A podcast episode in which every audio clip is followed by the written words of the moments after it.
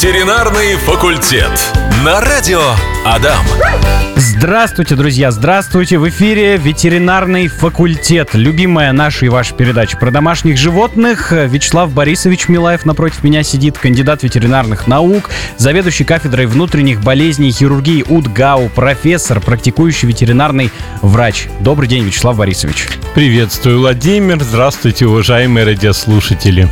У нас сегодня такая добрая семейная тема. Мы сегодня говорим о том, как вы познакомились, о вашей истории любви с первого взгляда, о первом знакомстве с вашими домашними питомцами. Поговорим про то, как вообще животные, дикие в том числе, становятся домашними. И предлагаю начать с вас, Вячеслав Борисович, с вашей истории. Ой, ну у меня история-то такая, это история уже 11-летней любви нашей, как бы. Я вот, который, э, собачка, которая у меня сейчас есть, Айк, о, он подобрыш, подъездный подобрыш, он случайно совершенно. Ну вот я много раз про это рассказывал. Прямо вот э, как бы какая-то воля проведения. Вот случайно получилось так, что я приехал в клинику, я не должен был быть в субботу там. Случайно привезли его на прием, потому что он был блохастый, такой занужденный. Это февраль месяц, он гладкошерстный, такой весь трясется, ну прямо страх и в глазах, и во всем его поведении. Ну и вот человек говорит, ну вот подобрал где-то в подъезде, живет на стоянке. Я говорю, Леш, он не может жить на стоянке на автомобильной, холодно. Тогда как раз минус 30, февраль был, ну, ну никак говорю, не может жить. Он говорит, я его взять домой не могу, я сам дома не живу. Mm. Ну вот я так смотрел, смотрел, он сидит, я на него смотрю и говорю, поехали. Ну вот все, что я сказал, пока до дома доехали, там совсем недалеко было, я ему кличку придумал, буквально такую вот короткую, думаю, Айк, Майк, Вайк, как же его назвать, мне же с машины его надо выпустить, э, чтобы, ну, как-то позвать его, чтобы он свои дела сделал до квартиры. Вот так и остался, как я говорю, мой лотерейный билетик. То есть, кому больше повезло, ему со мной или мне с ним, не знаю. Я считаю, что мне с ним. Вот как бы такая любовь. Вообще, я в своей жизни и с родителями одомашнили мы кучу бездомных собак, кошек и это были все великолепные животные, просто великолепные. Кошек всех помню своих еще с детства, из собак.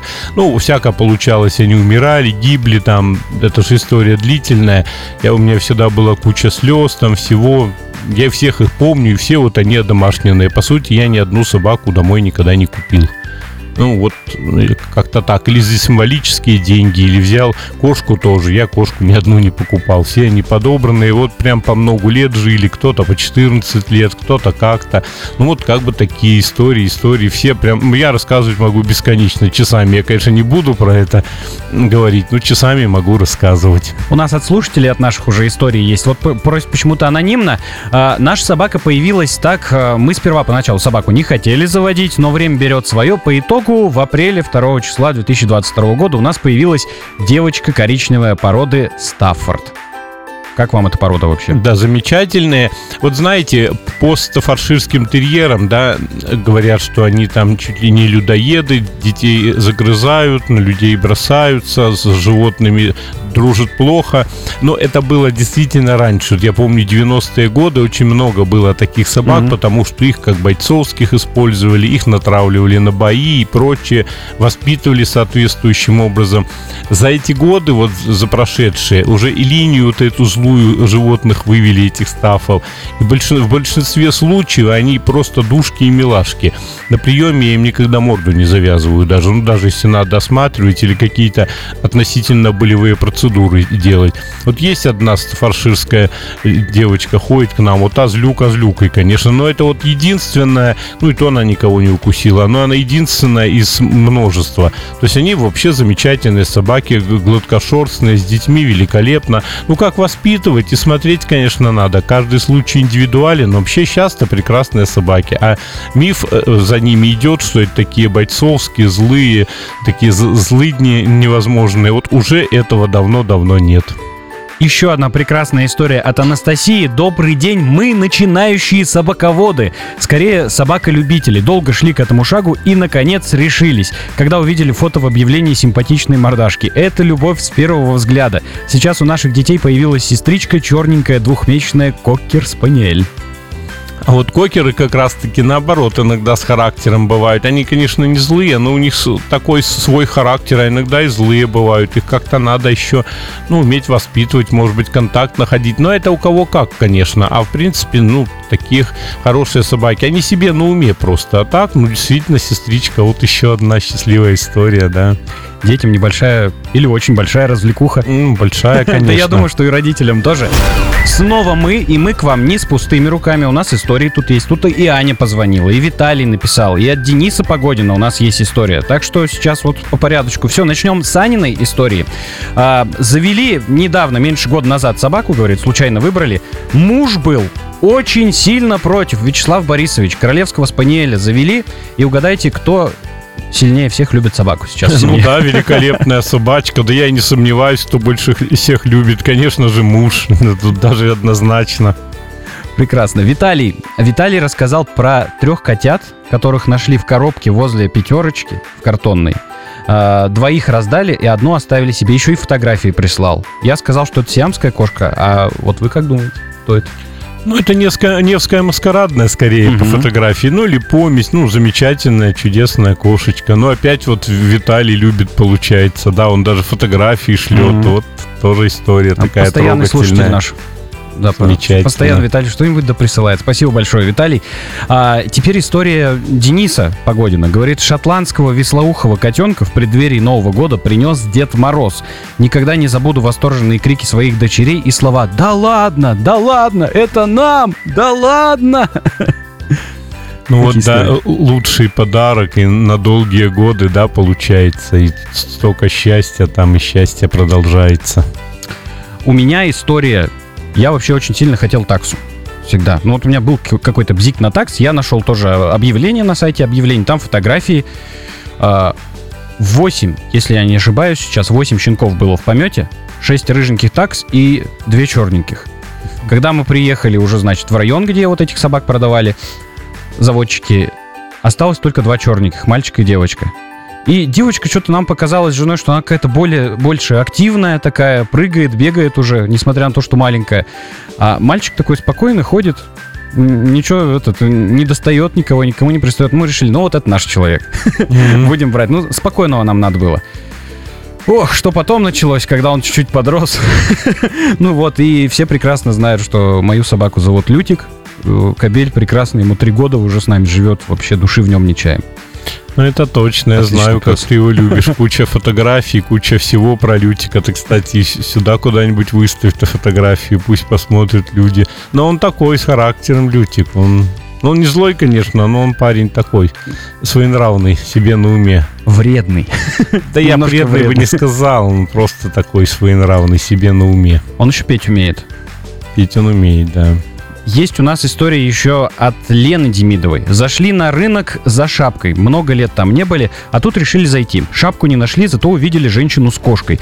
Но мы, как кошатницы, решили подойти, погладить. Даже не думали, что ее куда-то пристраивают. Взрослую британку двух лет. Взяли погладить, а та голову как на плечо положила, как притворилась миленькой и воспитанной. Так пришлось вместо шапки с ней домой и уйти. То есть ее просто так отдавали, Мгм. пристраивали взрослую, да? Да. Ну, тоже, слава богу, что пристроилась. Взрослое животное нелегко пристроить зачастую, тем более британцев, они бывают с характером ведь. А та вот нашлась, э, себя пристроила практически кошечка. А в чем это вообще сложности заключаются именно, когда возрастных животных э, пристраиваешь или подбираешь с улицы или из приюта? Ну, во-первых, стереотип. Люди иногда не хотят э, брать взрослое животное, потому что думают, во-первых, со щенком или с котенком позаниматься это интересно, увидеть, как он растет, как он развивается. Потом многие люди думают, что вот они под себя воспитают так, как надо. Но надо сказать, эти вещи часто ошибочные.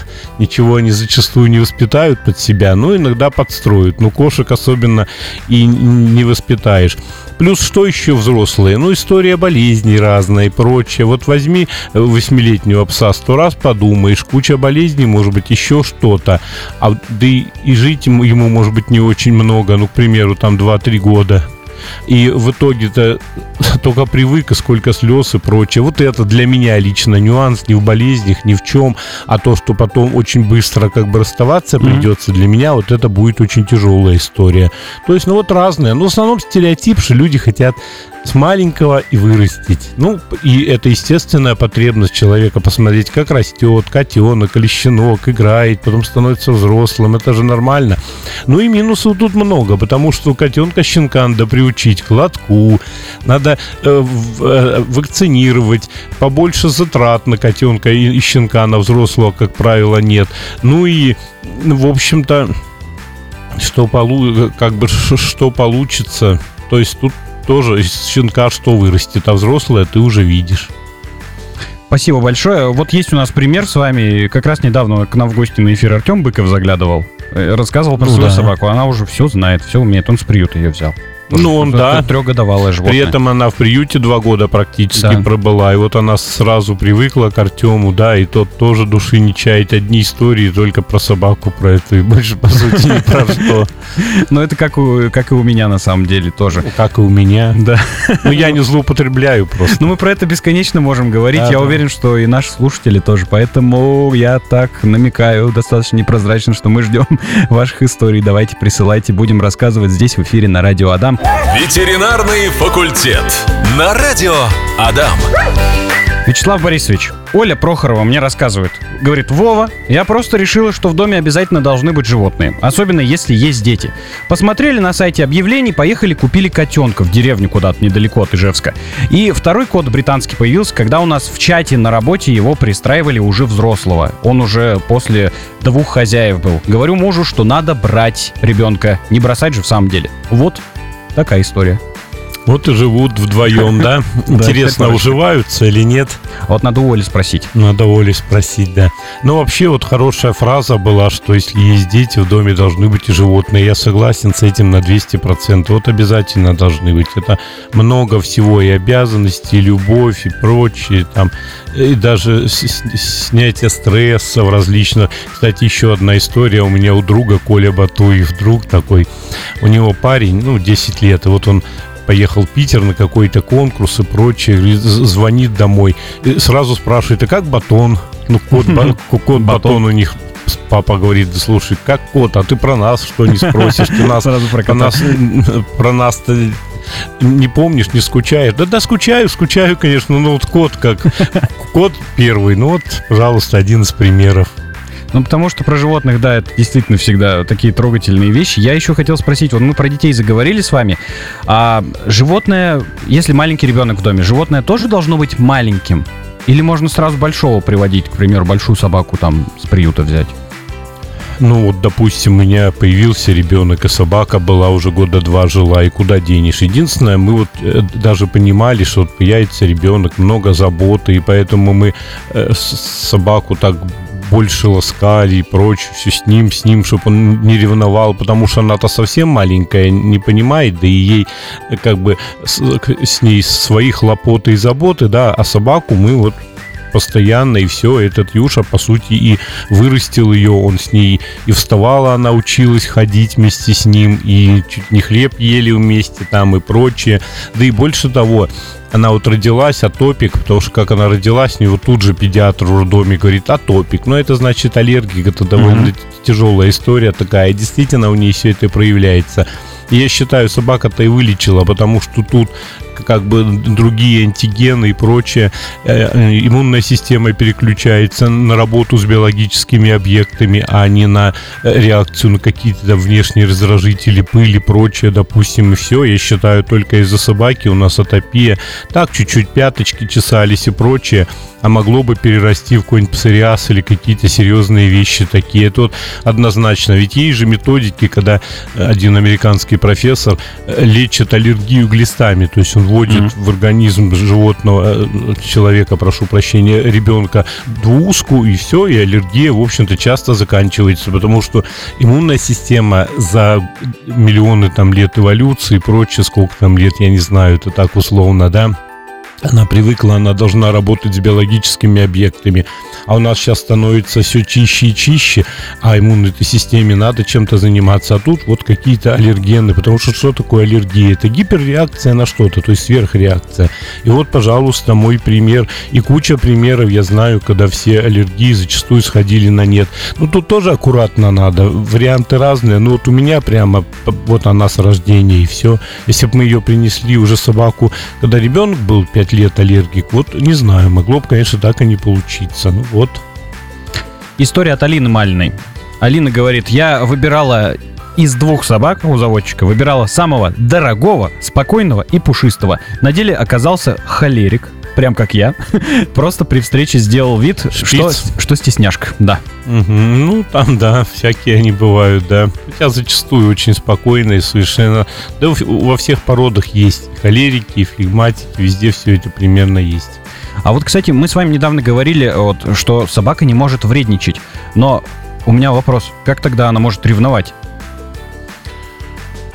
Как она может ревновать?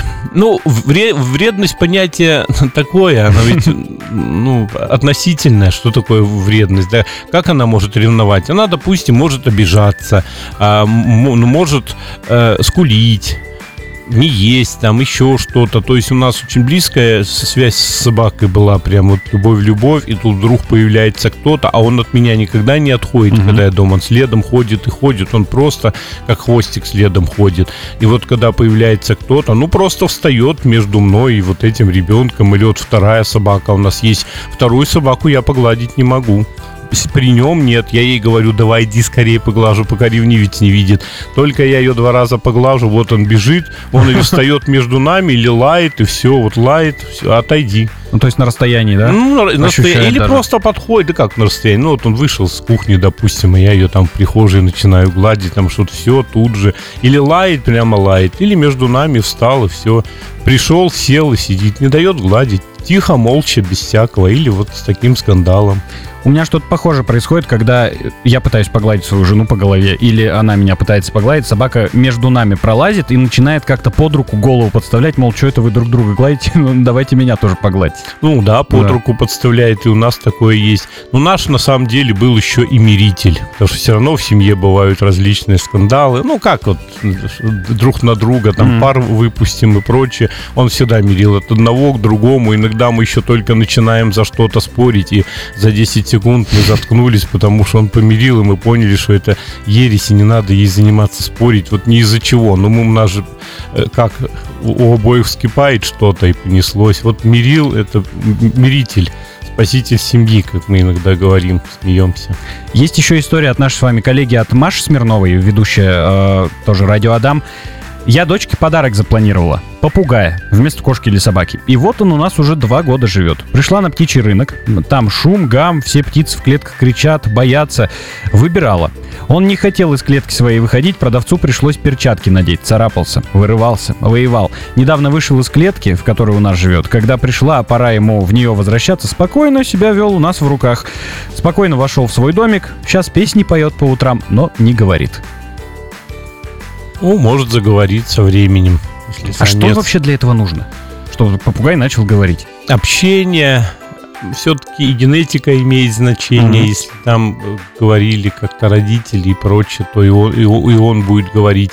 Ну и чтобы он один жил. Говорят, в общем-то, так вдвоем никогда не говорят. Ну, насколько вот я э, знаю по разговорам птицевладельцев и прочее. Так, ну, просто разговаривать с ним больше и прочее, и что-то начнет говорить. Поймет, что у него это получается, и больше, и лучше. А говорить могут все попугаи вообще? Э, в Или... этом плане, честно сказать, даже я и не могу сказать. Думаю, что да. Но вот настолько в, в речевых вот этих вот попугайских вещах я не, не очень-то специалист, потому что все-таки сам их не держал. Ну, ну что многие попугаи, попугаи говорят, это точно. И волнистики, и карелы, и, да, в общем-то, многие. Ну, все, не все, ну вот не могу сказать. Я думаю, это вот от генетики все-таки. Тут я чуть-чуть не, не, не специалист. Видел недавно видео в интернете, занимательное и забавное достаточно. Там вот этот э, серый попугай огромный, не знаю, как он называется, ну, серый у него окрас. Он э, напротив, напротив собачьей лежанки шел и лаял на собаку. То есть имитировал собачий лай. Так запросто. Это все делают они, да. Много говорим про животных, которые более привычные, домашние сегодня, а некоторые люди находят свою первую любовь в животных диких. Вячеслав Борисович, это как вообще? Как э, приручают диких животных? Ой, тут вообще все истории разные, и вообще истории очень индивидуальные, еще более индивидуальные, чем вот с, с такими животными. Ну, как приучают? Кто-то просто подбирает. Большинство происходит так. Подбирают сов, ворон, сорок, лис, кого еще? Енотов, ежей. Рысь. Рысь. Но рысь я не видел, что подбирали. Э, рысят подбирали. Да. Маленьких, угу. как, как котяток подбирали и выращивали эти рыси. Ну, подолгу жили. Но одни люди к нам с рысью, не знаю, лет 7, наверное, ходили. Потом как-то так, ну, то ли умерла, то ли я уже чуть-чуть э, не помню. А так, ну, много-много. Больше подбирают. Кто-то, конечно, покупает и заводит. Вот сервалы в Ижевске несколько раз покупали. Ну, это коты такие. Это любители экзотики, крупные. наверное, да? Ну, красивый, вот он такой весь, почему бы не купить? Вот и купят сервала. Но с ним заниматься надо, ухаживать. Кошачьи, они вообще ведь своенравные очень, поэтому дикие кошачьи это отдельная тема. С псовыми попроще. Псовые они все-таки похитрее как-то, поадаптивней. А кошки они такие, они же вот как есть, так и есть с ними. Угу. Очень как бы э, сложнее договариваться. Ну, это с древних времен прям так. Ну да, это с древних времен так и идет, да. Поэтому что вот, я сам подбирал и ежей маленьких там, и Ой, кто у меня только не было. И зайцы какие-то, я уже сейчас, наверное, всех и не вспомню. Последний раз у меня была белочка, чепулька. Вот она прожила у нас, ну, много прожила, больше трех лет там прожила. Ну, бельчонком подобрали, бельчонок выпал из гнезда. Uh-huh. Подобрала женщина покормила чуть-чуть, там вот принесла, мы выкормили. Ну, хорошая белка выросла, такая красивая, все. Но опять-таки она не была ручная. То есть вот ее выпусти, она не со злости, но укусит. Она меня один раз палец покусила вместе с ногтем, еще что-то. То есть, ну, ребенку я ее давать в руки не мог. И она бегает, она сумасшедшая, она и по голове, и везде ее возьмешь, чтобы убрать, допустим, со спины, она укусит. Хотя я говорю, может, не со злости, но вот ей надо просто куснуть и все. Поэтому, ну, вот как бы такая история. Ежи, в принципе, нормально адаптировались, выращивали мы их. И потом осенью два ежа у меня было. Вот мы подбирали, ну, прям потому что таких уже одного малюсенького под кустом, он замерзал уже. Мы его даже не не соски, а с пипетки выкармливали, отогрели. ну, вырос такой большой фунтик, прямо назвали его. У нас один ежик фунт был, по-моему, другой фунтик, как-то так. Ну, вот выпустили их, но адаптировали на огороде в теплицу выпускали, чтобы они уже привыкли, и раз он ушел с теплицы, то, ну, значит, и жить будет. Поэтому многие подбирают животных. Это все, в принципе, и неплохо, но надо понимать, сможете вы справиться, не сможете э, с этим животным. Тут уже нюансы. Но когда люди подбирают вот такое искалеченное животное и больное и прочее, ну, я всегда за. Другое дело, объясняем людям, что с этим делать и прочее. А когда покупать или брать из гнезда, или из, из дикой природы, я, конечно, категорически против. Возьмете, намаетесь, ничего не сделаете, ну и животину загубите. загубите. Кстати, сейчас будет период, когда начнут слетки вылетать, будут птенцов собирать, стрижей, там, любых других птенцов. Mm-hmm. Вот куча у нас будет всех, всех этих историй, будут приходить, приходить. Ну, тут тоже опять надо понимать. Мы, я думаю, про птиц поговорим, про эти слетки попозже еще, чтобы люди понимали, что они не всегда иногда брошены. Он слетел, чтобы его птицы кормили на земле, его подбирают и несут и уносят, в дом. да. Ну да, да. То есть, ну, какие-то такие истории. Сейчас видео по интернету гуляет, достаточно популярно в социальных сетях. Показывают квартиру. Квартира разгромленная, везде хлам валяется, все разорвано, коробки с продуктами, там какие-то вещи, все это корм. И в конце этого видео ожидаешь увидеть собаку грустную, которая сидит, угу. все понимает, вот так вот это виновата. миленький енотик, а поди, это, да? А это сидит енот, да, причем где-то посреди там белья грязного. И, и такой вот сидит и ничего не понимает. А что, собственно, я сделал-то такого? Что он понимает. Но енотов, кстати, заводят очень много, они популярные. Вот я два раза, по-моему, оперировал с переломами енота, но одного точно девушка принесла, прооперировал, потом она видео мне постоянно скидывала, как вот он поправляется, как он ходить начинает и прочее. То есть он с этими фиксаторами ходил. Но он действительно у ней пограмливал все. Она сама говорила, я прихожу домой и не буду знать, что у меня произошло там как бы такого нового. Ну, потому что ему энергию девать некуда. Тут не потому, что он плохой или вредный, ну куда ну, ему, ему бегать надо и прочее. Тут ограниченная квартира. Плюс они рукодельники еще. Да, да, да они хорошо Полосканы. лапками работают, да, да. Им да. надо, надо понимать, что теребить надо. В вот общем, они и теребят, да. да. Друзья, ветеринарный факультет подходит у нас к концу. Время, к сожалению, заканчивается. Хотелось бы побольше. Всегда хочется больше, особенно когда такие темы добрые, теплые, интересные подворачиваются. Вячеслав Борисович Милаев, кандидат ветеринарных наук, заведующий кафедрой внутренних болезней и хирургии УДГАУ, профессор, практикующий ветеринарный врач. А, сегодня собирал вместе со мной ваши истории, комментировал их и отвечал на вопросы. Вячеслав Борисович, вам спасибо большое с удовольствием комментировал. Да, всего доброго, Владимир. Всего хорошего. До свидания, уважаемые радиослушатели. Здоровья вам и вашим питомцам. До следующей недели. До следующей недели. Ветеринарный факультет.